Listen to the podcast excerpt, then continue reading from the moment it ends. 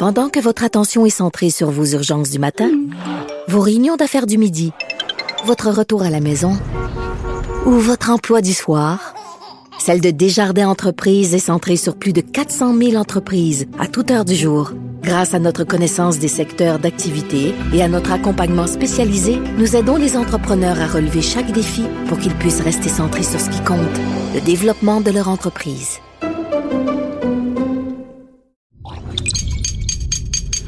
Radio. Salut, c'est Charles Dran avec l'équipe dans 5 minutes. On s'intéresse aux sciences, à l'histoire et à l'actualité. Aujourd'hui, on parle de reptiles, de reptiles de compagnie. Ben oui, avec le temps des fêtes euh, tranquilles qui s'annoncent, la solitude pour plusieurs, la tentation de l'animal de compagnie est bien réelle. Un chat, un chien, un oiseau pour se réchauffer le cœur, ok, mais un reptile, paraît que la demande aussi pour ces bébites euh, au sang-froid augmente.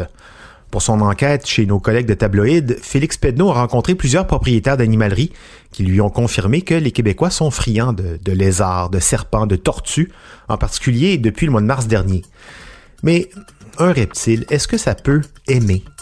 Est-ce que ça peut donner de la tendresse? Si ça jappe pas quand vous revenez à la maison, si ça vient pas se coller sur vos cuisses quand vous regardez la télé, est-ce qu'au moins un reptile, ça a quelque chose qui ressemble à des émotions? Félix Pedneau s'est donc penché sur cette question. À première vue, avec leurs yeux vides, leur corps froid, c'est difficile de voir dans les reptiles autre chose que des prédateurs.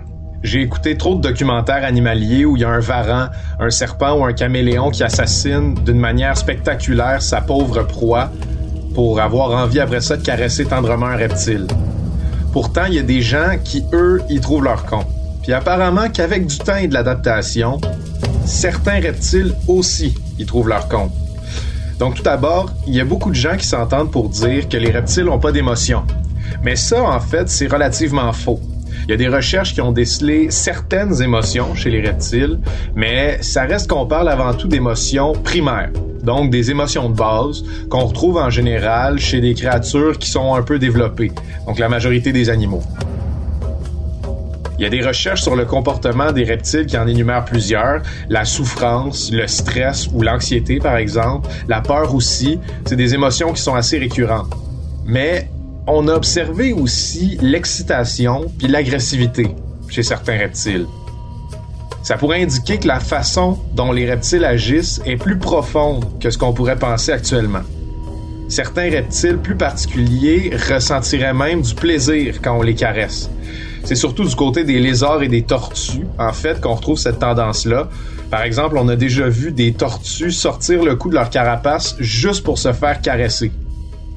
Puis comme de fait, c'est aussi les reptiles qui ont le plus souvent des formes d'organisation sociale, donc qui ont tendance à se tenir en groupe, contrairement aux serpents, qui peuvent se prêter à des caresses.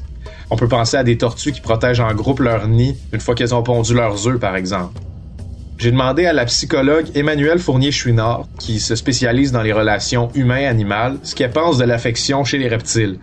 Elle est propriétaire du centre Humanimal, qui aide psychologiquement des gens à l'aide de la zoothérapie, et aussi propriétaire de trois tortues. Selon elle, c'est possible de tisser un lien spécial avec les reptiles, surtout si nous associent à la main qui les nourrit. En fait, ce serait même essentiel par des phénomènes de contagion émotionnelle, l'animal ressent dans son corps ce que, l'autre ressent. Donc, parce que j'investis cette tortue, cette tortue m'investit en retour et devient sensible à moi plus qu'à d'autres êtres humains. Dans mon cas, moi, les processus, c'est à travers les nommer, m'intéresser à elles, leur parler. C'est ma voix qui est associée, mon image qui est associée aux délicieuses crevettes ou aux morceaux de viande qui nous arrivent. Donc les reptiles pourraient développer un lien précis avec un humain, une relation où ils se laissent caresser. Mais est-ce qu'ils peuvent aimer? Peut-être pas comme un chien peut vous aimer et vous défendre au péril de sa propre vie, mais on devine qu'il y a quelque chose.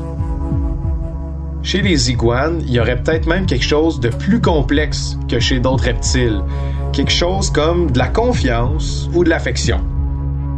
Les iguanes seraient dans les lézards les plus sensibles à l'affection. Ils ont d'ailleurs des personnalités diverses, selon une étude. Certains seraient plus dominateurs et agressifs de nature, d'autres plus placides de nature. Mais ce qui est le plus curieux, c'est qu'il semblerait qu'une fois qu'un iguane s'est choisi une personne qui peut le manipuler, il devient très réticent à se faire caresser par qui que ce soit d'autre ensuite. Il existe encore pas beaucoup d'études sur les émotions des reptiles. Et ça, selon la psychologue Emmanuel Fournier-Chouinard, ce serait parce qu'on n'a jamais supposé qu'ils pouvaient en avoir.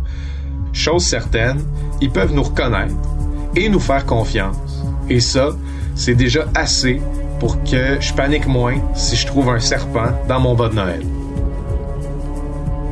Ouais, bon, après chacun ses goûts, hein. Un iguane, c'est certainement moins doux qu'un chat, et un caméléon, ça va pas chercher la balle.